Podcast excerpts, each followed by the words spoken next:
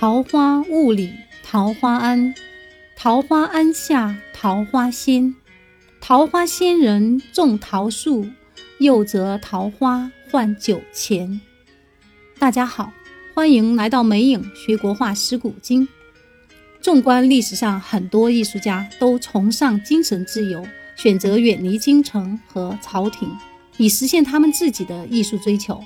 殊不知，在他们走进山林、云游湖海、崇尚悠悠林下、潇洒风流、热爱恬静的生活、喜欢酒盏花枝、快乐是神仙的隐士情趣的背后，是有经历过多么难以言表的坎坷与不幸。他们中的代表人物之一，就是玩世不恭、才华横溢的唐寅唐伯虎。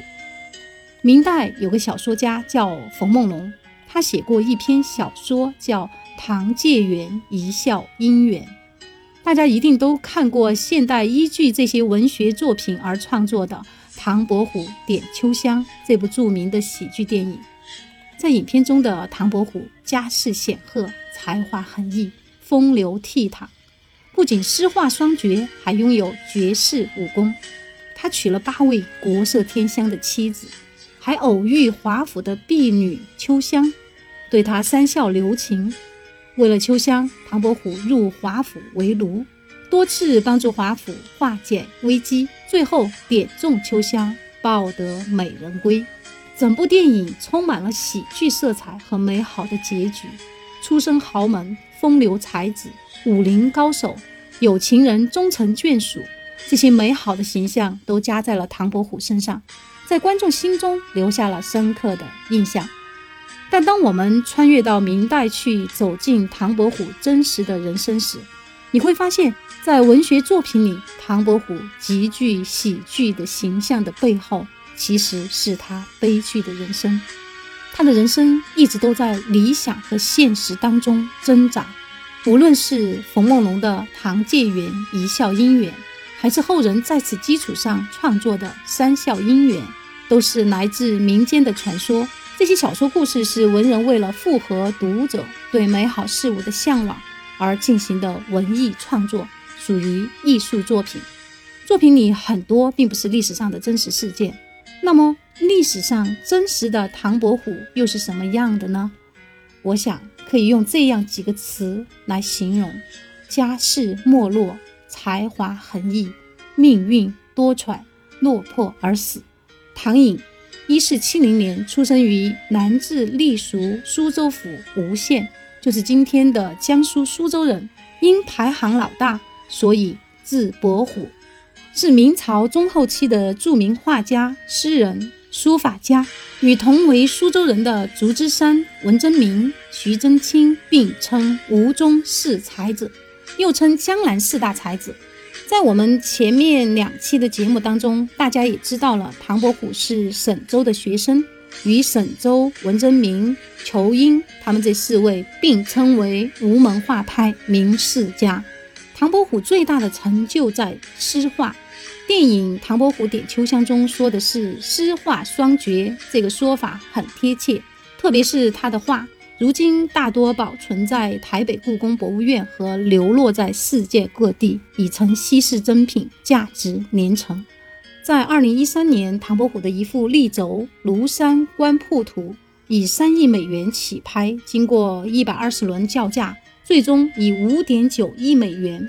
约合人民币三十六亿元的天价成交，这是我知道的价值最高的一位中国画家，足以证明其在书画艺术上的造诣。除了《庐山观瀑图》，唐伯虎还有《落霞孤鹜图》《杏花茅屋图》《春山伴女图》《秋风完善图》等多幅著名作品传世。这些作品在今天的简介里，大家可以看到。下期节目，我将带大家一起欣赏。犹如我们所看过的电影中那样，唐伯虎也是一位诗人，最著名的要数《桃花庵歌》。今天节目开场，我朗诵的就是这首诗的最前面几句。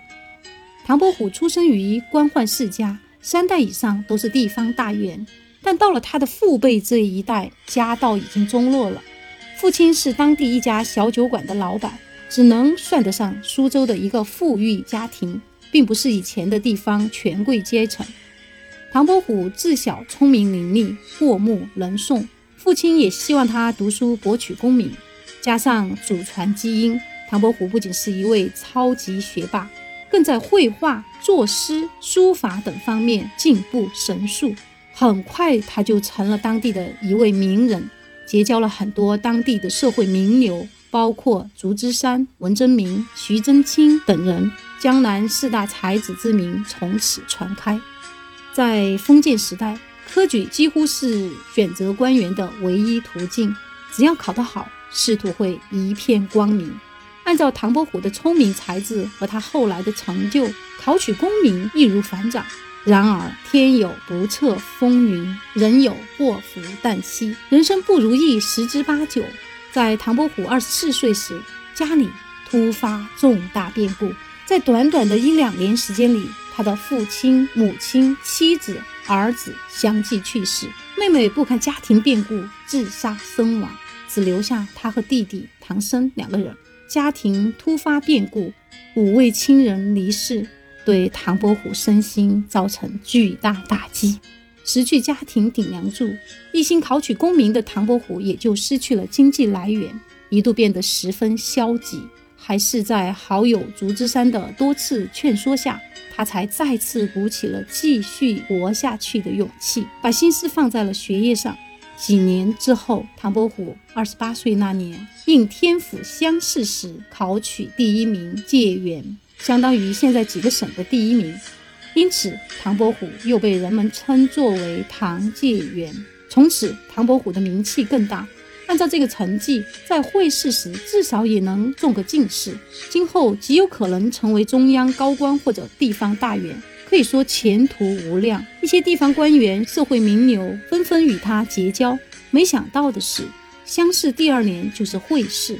二十九岁那年，唐伯虎进京参加最重要的一场考试——会试。在去参加会试的路上，他与同去赶考的江阴人富家公子徐经相识。说徐经，大家也许不太熟悉，但大家一定都比较熟悉徐霞客。徐经就是徐霞客的高祖。正好那年主考官叫陈敏正，陈敏正是明朝时的一位神通，与东汉神通孔融、唐朝神通李泌齐名。他父亲是兵部尚书，十岁时就被特招到翰林院读书，后来考中进士，一甲第二名，即榜眼，也就是说全国第二名。而且他是同榜三百五十名进士中年龄最小的一位。唐伯虎他们这年会试时，陈敏正出的题目相当冷门，所有参加会试的人当中，只有唐伯虎和徐经两人作对，这在历史科考中几乎是没有前例的。也就是说，如果唐伯虎不存在作弊的情况，他很有可能就是当年的状元，也就是说全国第一。徐经有可能是全国第二名。但是这个结果是其他学子所不能接受的，其中有人就向上告发说科场舞弊，结果陈敏正、唐伯虎、徐经三人被抓入狱。在严刑拷打下，徐经供出了自己买通陈敏正家仆，获得考试题目，与唐伯虎提前做出答案，因此两人考出最好的成绩。这就是著名的徐经科场案。不过，关于这场科场舞弊案的具体情况，说法不一。但唐伯虎受牵连是事实。唐伯虎因此被判永不录用为官，只能为吏，就是永远进不了体制内为官，只能是为官员们所使唤的小吏，不算系统正式编制。当时只给了他一个边远地区的小吏职位。这对于二十多年寒窗苦读的唐伯虎来说，一切希望都破灭了。想通过科举考取功名，回复到他父辈以前三代以上都是地方大员的阶层的希望，彻底幻灭了。世间从此少了一个平庸的文官，多了一位伟大的画家。唐伯虎有文人的清高，他拒绝了小吏职位，选择回到老家。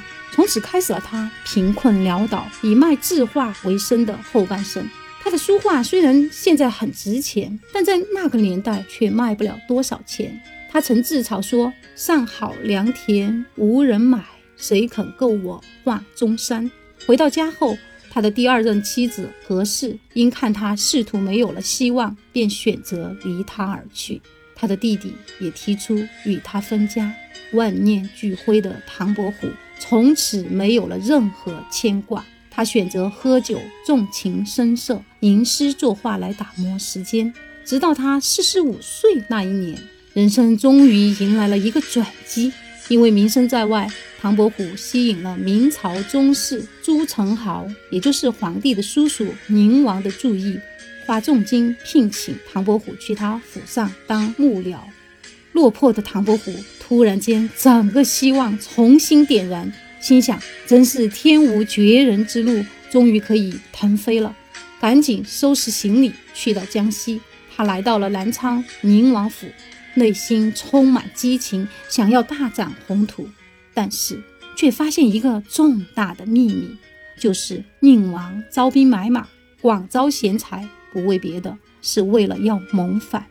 人生刚刚点燃了希望。却没想到，马上就卷进了一个杀头之祸的风险里。于是，唐伯虎假装疯疯癫癫，甚至不惜脱掉衣服到大街上裸奔，以此证明自己已是一个废人，靠装疯卖傻逃离了宁王府。唐伯虎再一次把自己的名声搞臭，仅剩的一点家底也花光了，他又再一次落魄地回到了苏州。在朋友的众筹下，在苏州城外桃花坞里买了一个非常破旧的房子住了下来。唐伯虎还把这个破房子取了一个好听的名字，叫桃花庵，这里成了他最后的家。在这里创作了著名的《桃花庵歌》。民间传说，唐伯虎曾在失意的时候，在风月场合认识了名妓沈九良。她虽是风尘女子，却善解人意。两人的感情很好，这位红颜知己一直陪伴着他，但没过多久，沈九良就病重去世了。后来到一五二四年，一代才子唐伯虎去世，享年五十四岁。临死前，唐伯虎留下了一首绝笔诗：“身在阳间有善场，死归地府也何妨？阳间地府俱相似。”只当漂流在异乡。他死时已经家徒四壁，还是好友竹枝山出钱把他安葬。他的朋友们就花钱给他捐了一块碑，在碑上面写了应该是唐伯虎这一生中最得意的称呼——唐介元之墓。唐伯虎才华横溢，是著名的画家、诗人，但其一生遭遇凄惨，先是家庭遭遇重大变故。再是陷入科场舞弊案，试图破灭，最后在孤独与贫困中度过了他的余生。如果没有那两场变故，或许他会像其他士子那样科举考取功名后走进官场，享受高官厚禄，每天忙于公务，应酬各种人情世故。然而，这样大家又会想，也许这样世间就失去了一位伟大的画家。对此。大家怎么看呢？欢迎在评论区留言探讨。今天的节目就到这里了，喜欢的朋友请点赞、关注与订阅《美影学国画识古今》。下期我们将一起来欣赏唐伯虎的几幅著名传世作品。咱们下期再见。